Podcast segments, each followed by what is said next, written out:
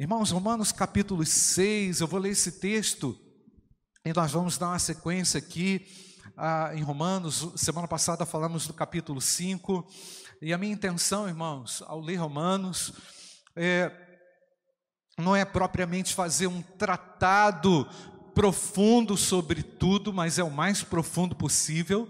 É? Ah, mas quero olhar para esse texto, irmãos, numa aplicação, e olho para esse texto numa aplicação prática para a igreja hoje. E quando eu falo a igreja hoje, eu falo da nossa igreja, Igreja Batista do Bom Retiro. Porque é, entendo que quando a gente fala de igreja, a gente pode ampliar muito. Talvez você que participa desse culto pela internet e não é dessa igreja, não participa dessa igreja, talvez tenha uma, uma aplicação também muito prática você porque a igreja é, de Cristo é uma só, mas eu me preocupo também muito com o meu rebanho local, com a minha igreja local. E quando eu olhei para a carta aos Romanos, desde o início, eu olhei com o peso da minha igreja local, da igreja a qual eu sirvo, eu ministro, e eu tenho certeza que tem sido uma bênção, né, irmãos? E espero que hoje o Espírito Santo continue a falar ao seu coração de maneira profunda. Olho então, irmãos, uma perspectiva prática, numa aplicação para a igreja hoje. Vamos ao texto. Que diremos então? Continuaremos no pecado para que a graça aumente ainda mais? De modo nenhum. Como viveremos ainda no pecado, nós que já morremos para ele? Ou será que vocês ignoram que todos nós que fomos batizados em Cristo Jesus, fomos batizados na sua morte? Fomos sepultados com ele na morte pelo batismo, para que, como Cristo foi ressuscitado dentre os mortos, pela glória do Pai, assim também nós andemos em novidade de vida. Porque se fomos unidos com Ele na semelhança da Sua morte, certamente o seremos também na semelhança da Sua ressurreição. Que lindo, que extraordinário, irmãos. Quero é, que você leia comigo, versículo 5. Porque se fomos.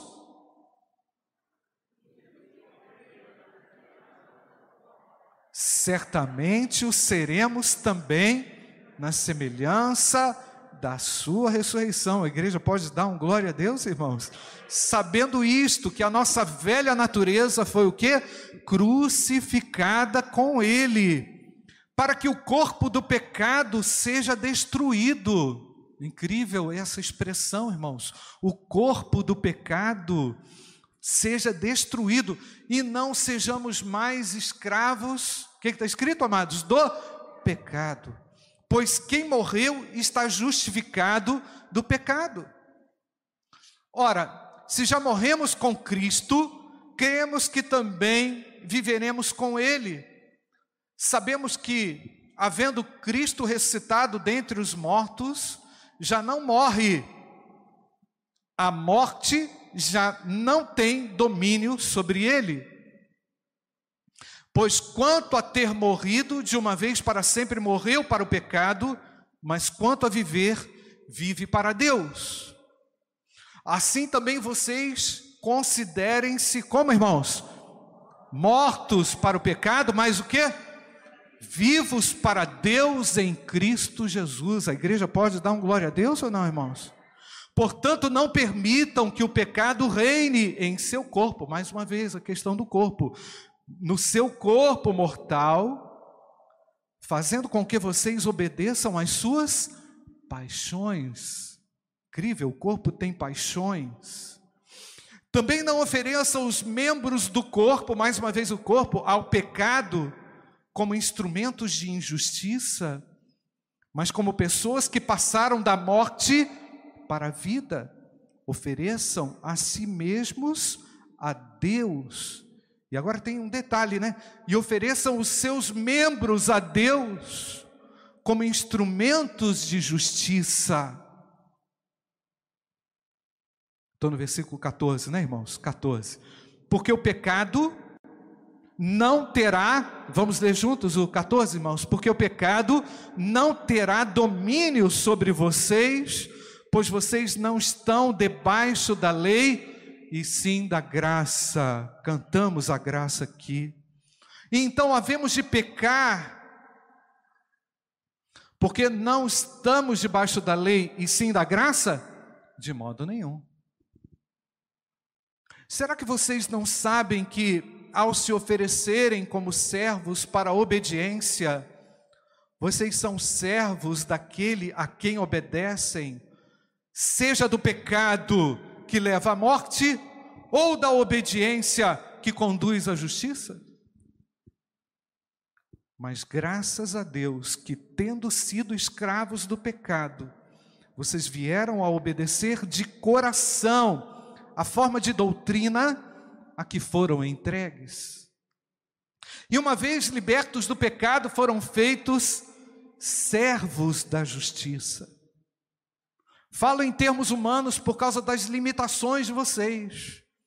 Assim como ofereceram os seus membros para que fossem escravos da impureza e da maldade que leva a maldade, maldade que leva a maldade, hein, irmãos. Assim ofereçam agora os seus membros para que sejam servos da justiça para a santificação. Porque quando vocês eram escravos do pecado, estavam livres em relação à justiça. Naquele tempo, que frutos vocês escolheram?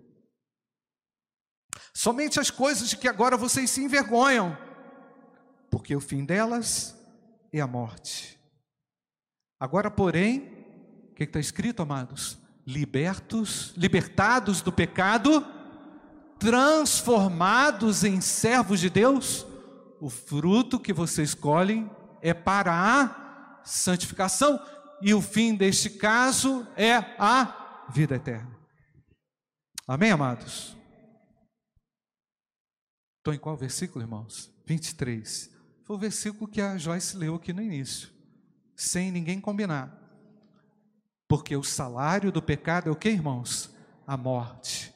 Mas o dom gratuito de Deus é a vida eterna em Cristo Jesus, nosso Senhor. Amém, amados? Ó Pai, venha nos ensinar e fazer compreender pela voz e direção do Espírito Santo a tua palavra, Senhor.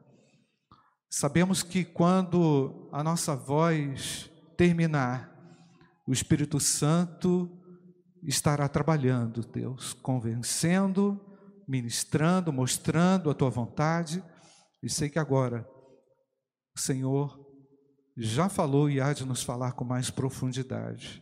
Em nome de Jesus. Amém. Irmãos, eh, já falei que de forma prática nós queremos ver a relação desse texto comigo hoje, conosco hoje. E quero dizer que antes de falar qualquer coisa aqui, irmãos, falo com a autoridade que Deus me deu, não por ser melhor ou por estar numa condição superior a ninguém, mas porque, primeiramente, esse texto aqui falou comigo. E porque, primeiramente, o Espírito Santo trabalhou e tem trabalhado elementos nesse texto na minha própria vida e na minha própria experiência. Mas antes de desenvolver o tema, irmãos, é, poderíamos citar aqui, só nesse texto aqui, irmãos, a santificação, é, poderíamos olhar aqui também o caráter da própria a, a excelência de Jesus Cristo. Poderíamos olhar para esse texto aqui também como uma necessidade muito grande de vivermos uma integridade no mundo podre, no mundo relativizado, numa sociedade que desconhece a Deus, que banaliza a Deus, que exalta o prazer. Poderíamos falar de inúmeras influências que todos nós aqui temos vivido nessa cultura, que é uma cultura dramática, onde boas notícias e onde esperança é algo distante. Mas a Bíblia me apresenta motivos de sobra para adorar e para louvar esse Deus maravilhoso, mesmo não sendo perfeitos, mesmo sendo imperfeitos e lidando com situações das mais diversas no nosso dia a dia. E se você é uma pessoa como eu, você luta com uma série de questões que dia a dia se levantam e tentam obstruir e impedir o nosso caminho o meu caminho, o seu caminho. Mas hoje a palavra de Deus prevalece sobre a igreja. Hoje a palavra de Deus prevalece sobre a minha vida. E eu nem, não, nem vou entrar aqui em questões de temperamento, em questões de personalidade, pois cada um reage de uma forma, mas eu tenho a certeza total e absoluta que essa palavra vai ser útil e prática para você. Mas antes, quero também enfatizar uma coisa: não há nada que tenha ou exerça autoridade sobre a vida do crente do que a própria palavra de Deus. Ela é suficiente para o nosso ensino, para a nossa correção, para a nossa admoestação. E por vezes, meus amados, por mais difícil que seja você se deparar com um texto que é pesado a você, Deus se utiliza daquilo como um remédio para a sua alma, como um remédio para a sua vida, e é por isso que nós estamos aqui, para sermos curados e tratados pelo Senhor Jesus.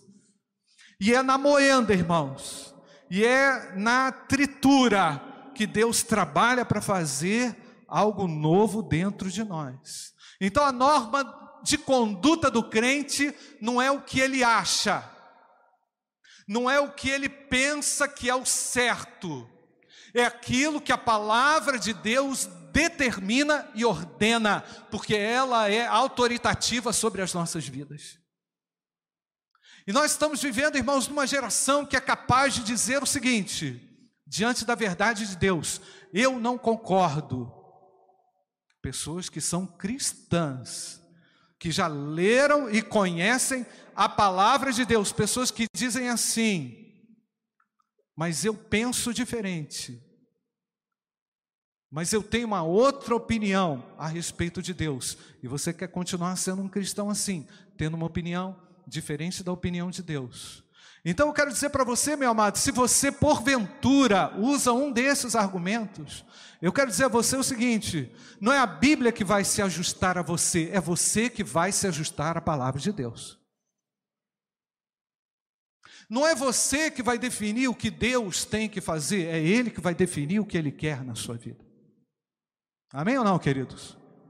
Por mais que isso lhe custe, por mais que isso doa, por mais que por vezes você não consegue saber o porquê, está enfrentando a mesma situação, o mesmo problema, o mesmo dilema, Deus quer de você obediência. Agora não é uma obediência fundamentalista. Tá certo, irmãos? Não é obediência de regras, apesar da palavra de Deus oferecer regras, mas não é algo decorado, externo, estético, é algo muito mais profundo do que isso. Por quê, irmãos?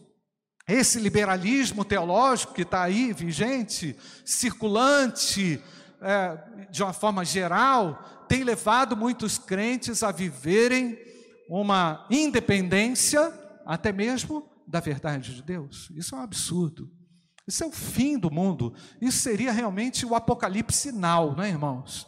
É tentar trazer o caos para a própria vida e com isso também, irmãos, deteriorar a igreja de Cristo, porque se eu não observo a santa palavra de Deus, eu vou trazer para o meu, meu ambiente, vou trazer para a igreja, vou trazer para a comunhão aquilo que Deus abomina, e nós não estamos aqui para aceitar o que Deus abomina. Você concorda com isso ou não, irmãos? Então a norma de conduta do crente, irmãos, do crente em Cristo, não é o que convém a ele, mas a norma de conduta é a palavra de Deus. E é por isso, irmãos, que para eu poder assimilar o que está escrito aqui nesse livro, eu preciso, logicamente, do Espírito Santo de Deus, eu preciso da voz de Deus soando e ressoando através dela no meu ouvido, para que eu me convença a respeito dessa verdade, mas eu também preciso estar decepcionado comigo mesmo para eu poder realizar, para eu poder encontrar a verdade de Deus nesse livro, eu preciso desmontar as mentiras que eu criei no meu coração e que resistem a essa verdade. Então, numa rápida análise, para eu poder assimilar a verdade de Deus e ir conforme a este livro, eu preciso estar realmente descrente de mim mesmo. Desconfiando das minhas motivações, vigiando propriamente aquilo que passa pela minha mente e pelo meu coração, e assumindo um comportamento que vai glorificar a Deus, que vai exaltar a Deus, que vai engrandecer o nome de Jesus na vida e na família. Amém ou não, amados? A sua família se ressente quando você não tem a norma de conduta muito clara porque no seu lar vai entrando o que, irmãos? Entulho, vai entrando lixo, vai entrando podre, vai entrando estragado. Quando você vê, você não está apenas numa, numa, numa área perigosa, você está completamente inundado daquilo que é ruim, daquilo que desaprova, daquilo que Deus desaprova. Mas nós estamos aqui para reagir, irmãos, entender que a Bíblia é a minha regra, é a minha medida e ela é imutável e a graça de Deus se manifesta através dela na minha vida. Eu sou feliz por isso. E você pode dizer amém, queridos? Mas eu preciso do, do auxílio de Deus. Nós precisamos do auxílio de Deus para poder entendê-la. Olha o que, que diz Lucas capítulo 24, verso 45, irmão. Se a Bíblia é autoridade, eu não consigo assumi-la na minha vida, eu realmente preciso da, da, ajuda do próprio Deus. Vamos ler juntos, irmãos. Então lhes abriu o entendimento para quê, irmãos? Para compreenderem as Escrituras. Então, quando você diz que você não concorda, é bem provável que o Espírito Santo não atua no seu coração para você poder assimilá-la. Tá certo, irmãos? Quando você discorde, discorda de Deus e da orientação que Deus dá, é bem provável que o seu ego esteja desse tamanho. É bem provável que o seu eu esteja tão inflado que te torna alguém inalcançável pelo próprio Deus. Mas eu quero falar com você aqui nessa noite. O Espírito Santo trouxe você até aqui para que você ouça. Para que os seus ouvidos sejam destapados e para que agora o Espírito Santo entre no seu entendimento e te traga olhos claros para a verdade de Deus. E conhecereis a verdade, irmãos, e a verdade vai fazer o quê? Nos libertará. Nós estamos tratando disso. Esse é o ponto, irmãos. Nós estamos tratando de uma verdade que é capaz de iluminar a minha alma, o meu coração e me abrir completamente para o Deus que me salvou. Ele se salvou, não, irmãos? Para o Deus que me restaurou, que mudou a minha sorte. Agora também é uma oportunidade para você que ainda não se converteu, nascer de novo.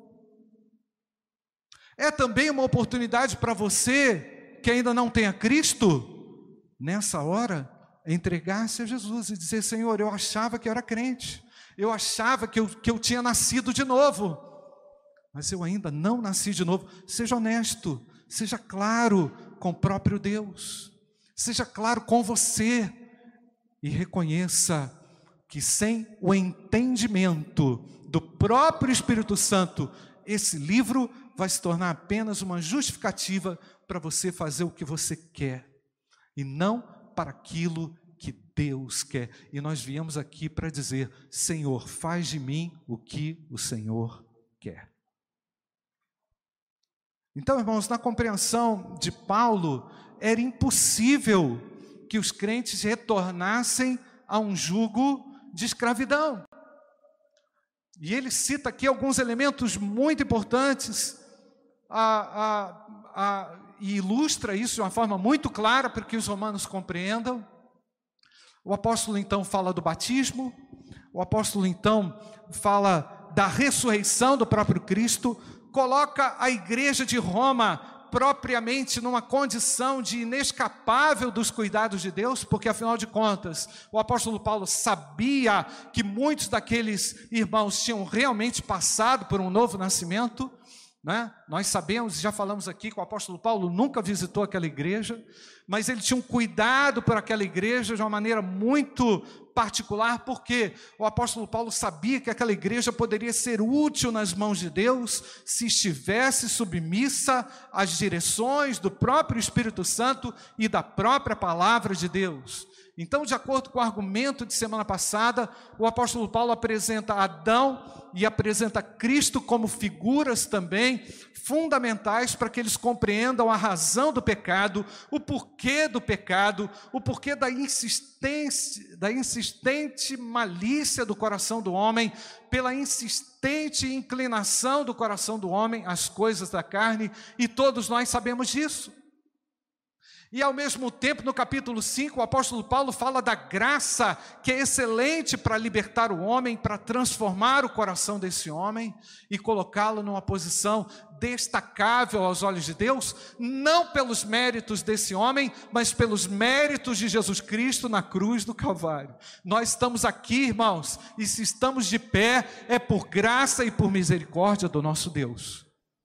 Nós não temos mérito próprio, ainda que esse homem moderno ou hipermoderno, Fernando, queira todo mérito, todo mérito pertence a Jesus Cristo, Filho de Deus.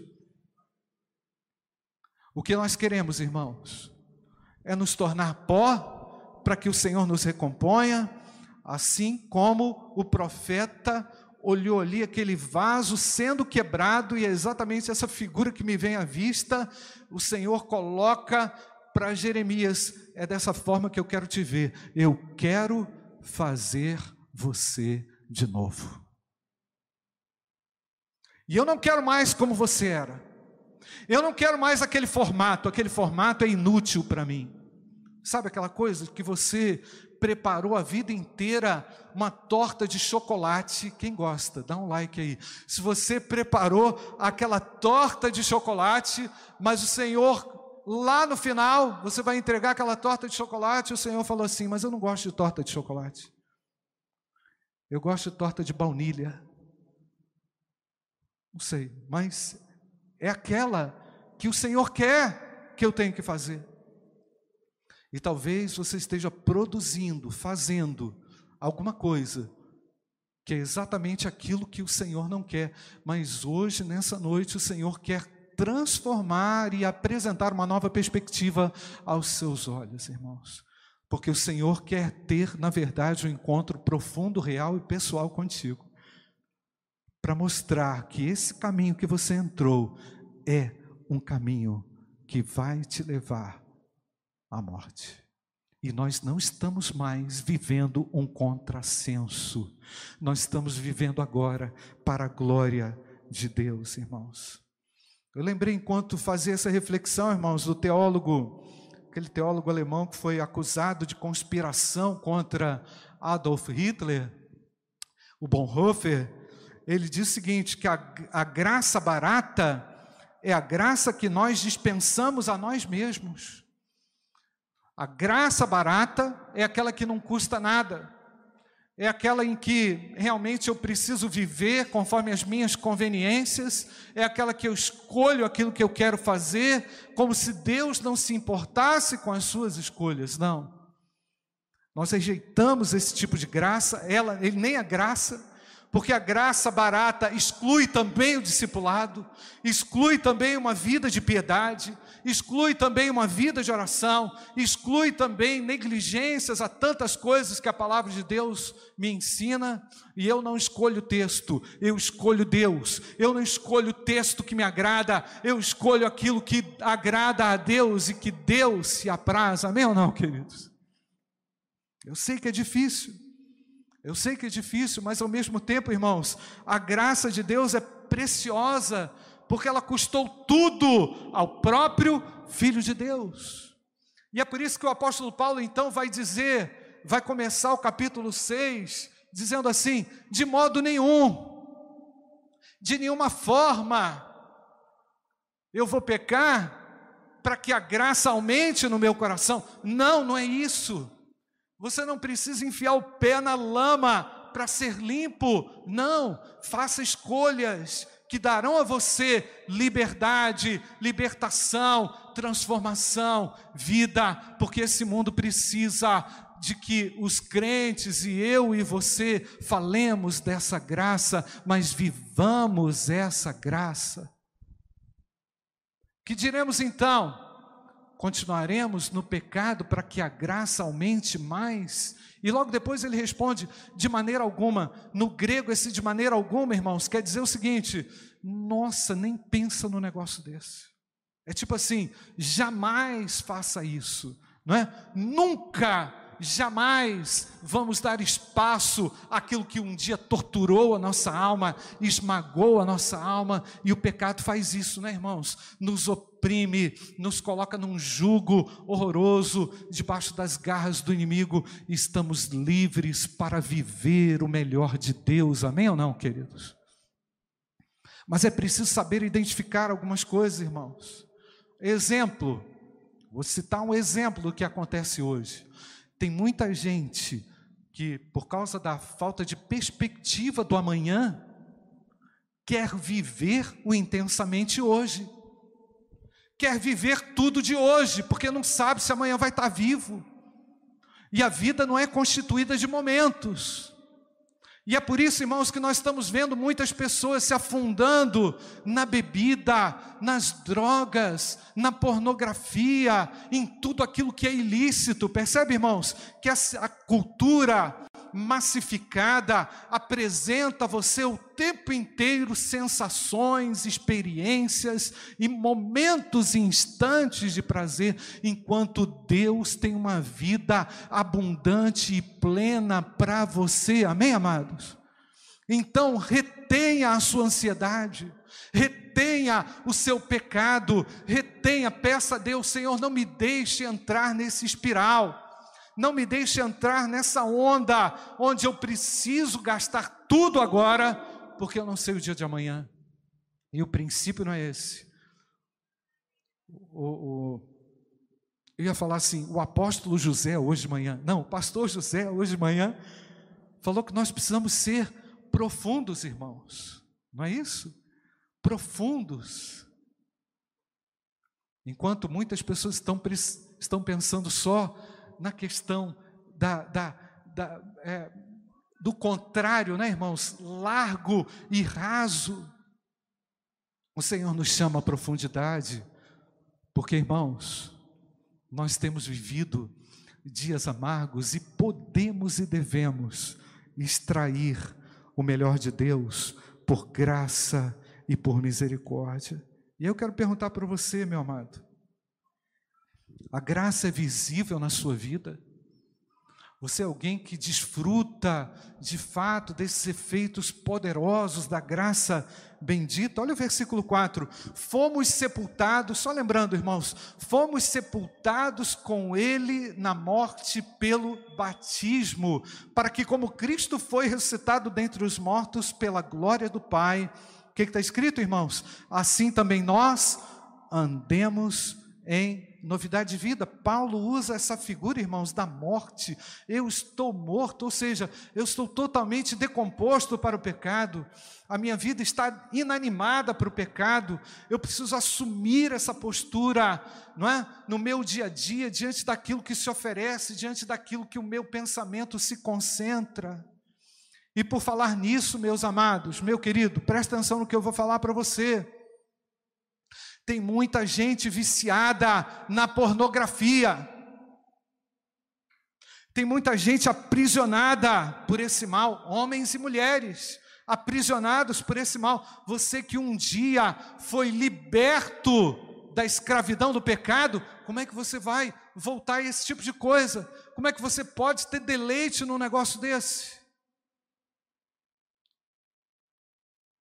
Irmãos, a indústria da pornografia cresce de uma maneira assustadora, captando a atenção de muitas pessoas, levando muitos lares à destruição, casamentos à destruição, mágoas profundas e feridas profundas têm se apresentado em alguns lares em razão dessa peste, dessa praga, desse mal que tem captado a atenção das pessoas. Eu estava lendo um pouco mais sobre a pornografia, o que ela causa, os efeitos destrutivos que ela causa no cérebro da pessoa. É só Cristo para te libertar e tirar de uma dessa, meu querido. E por vezes o que acontece é que alguns cristãos acabam sendo surpreendidos pelo seu cônjuge numa situação como essa. E sabe por que, que Deus permite isso? Não é para destruir o seu casamento, não. É para mostrar o quanto você precisa da graça redentora de Jesus. É para te mostrar o quanto você precisa de ajuda e de socorro nesse aspecto da sua vida e da sua sexualidade. Quantos jovens não se interessam mais pelo casamento, não têm anseio pelo casamento, estão se autossatisfazendo numa promiscuidade, numa, numa é, autodestruição, num flagelo terrível, destrutivo, de infelicidade. Eu estava lendo um relato de algumas dessas pessoas que é, fazem esses filmes, e algumas delas dizem: Nós não gostamos disso. Há, uma, há, uma, há um ministério que trabalha nesse segmento, e algumas pessoas que saíram desse tipo de coisa, elas disseram que elas tinham que ser drogadas para fazer aquilo, que elas bebiam, que aquelas mulheres bebiam para fazer aquilo. E os homens iludidos e as mulheres iludidas vão lá acreditando que aquilo é verdade que aquilo é possível, que aquela fantasia pode ser realizada na sua vida conjugal. Estamos vivendo, irmãos, dias terríveis, onde nós precisamos honestamente olhar para dentro de nós e dizer: Senhor, será que há algo dentro de mim que me escraviza? Ah, não, não tenho problema com pornografia, mas meu irmão, você come de uma maneira desregrada, você, você é quase um glutão, ou então está envolvido numa situação dessa onde você não consegue ficar é, sem sei lá o quê. Mas enfim, irmãos, o nosso coração é também uma fábrica de ídolos. O apóstolo Paulo então reconhece: não entregue os seus membros, ele fala do corpo, irmãos, a prática do pecado. Percebe, irmãos? Antes ofereçam os seus corpos a Deus, pois fostes comprados, como irmãos, por alto preço. Amém, queridos? Era comum, a gente já sabe disso. Aquele povo romano vivia numa situação de promiscuidade horrorosa. E como é que está o século 21, irmãos? Não está algo parecido ou pior do que isso? O apóstolo Paulo começa lá no capítulo 1 dizendo que Deus os entregou aos seus pecados, Deus entregou as suas liberalidades, não é? Falando exatamente da, de como perverteram o caminho de Deus, de como se entregaram ao caminho de Deus. E a licenciosidade hoje, irmãos, é algo muito exacerbado no ambiente de trabalho, na família, não é?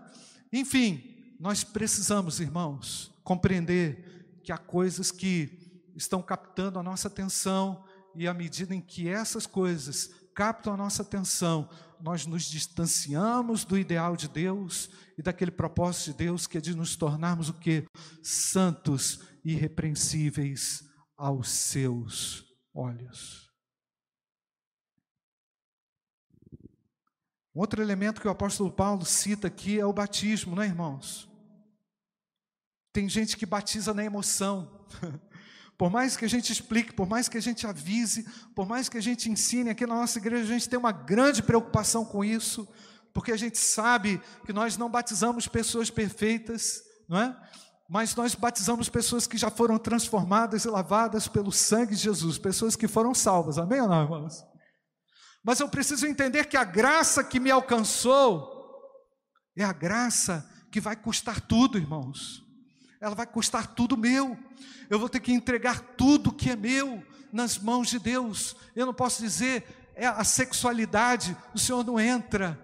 Na minha vida privada, o Senhor não entra, não. O Senhor entra e faz morada em mim. Você pode dar um glória a Deus ou não, irmãos? Faz morada em mim, Senhor. E se porventura algo na minha vida que conspira contra a tua graça, retire isso de mim hoje, Senhor. Me mostra hoje, pois eu preciso do teu amor, eu preciso da tua graça. Nós cantamos aqui, faz chover o que, irmãos? Perdão e graça. E por falar em perdão, irmãos, o caminho da libertação é esse. O reconhecimento da minha culpa e da minha falta de condições, falta completa e total de sair desse embaraço.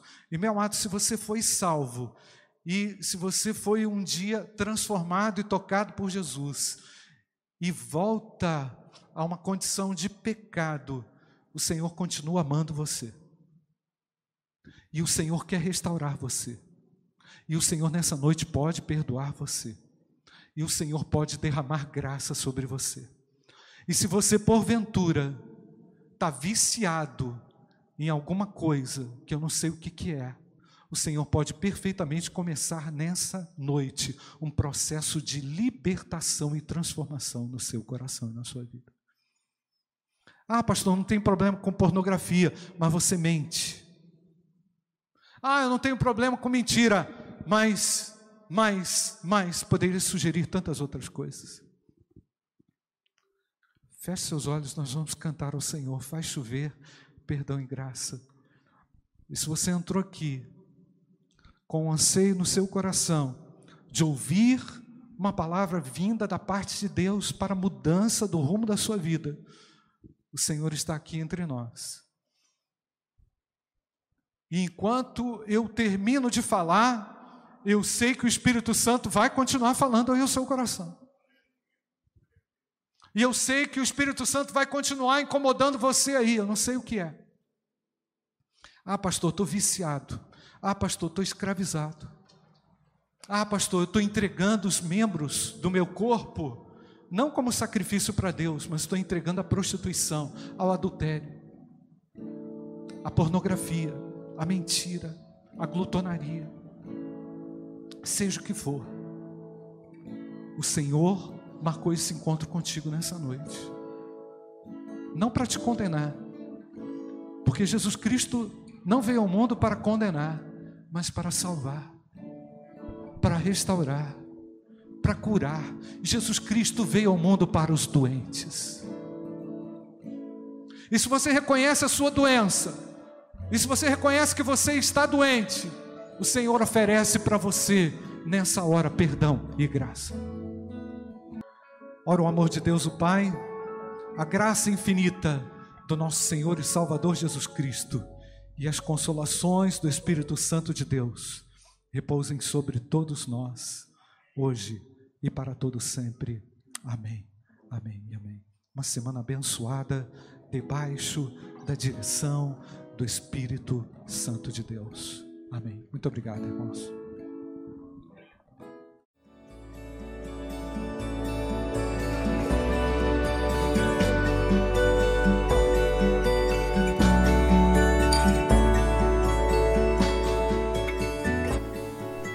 A Igreja Batista do Bom Retiro tem plena convicção de que a palavra de Deus é poder para salvar e transformar vidas. Nosso desejo é que essa mensagem tenha alcançado seu coração. Para saber mais sobre quem somos e em quem acreditamos, acesse ibbrpatinga.com.br.